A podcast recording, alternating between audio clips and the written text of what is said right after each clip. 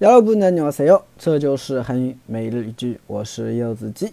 今天想跟大家一起分享的句子是这个：약속에늦을것같은데어떡하지약속에늦을것같은데어떡하지약속에늦을것같은데어떡하지약속에늦을것같은데어떡하지约会好像要迟到嘞， 怎么办呀？嗯，对吧？有的时候跟朋友约好了几点见面嘛，那可能因为种种原因，堵车啦，突然临时加班啦，对吧？或者临时有什么事情要处理啊，对吧？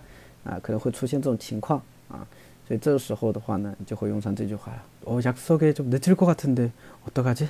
对吧？约会要迟到了怎么办？是不是啊？啊，我第一次约会那就更不知道该怎么办了，是不是？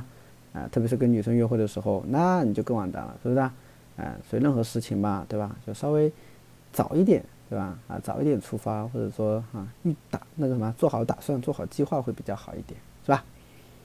好，我们来看一下这个句子吧。啊，首先약속에늦다啊，약속에늦다这个的话呢，大家可以把它当做一个词组来记啊，就是约会迟到啊，약속에늦다约会迟到啊。当然약 속， 你也可以把它换成其他的一些名词，比如说上课迟到，对吧？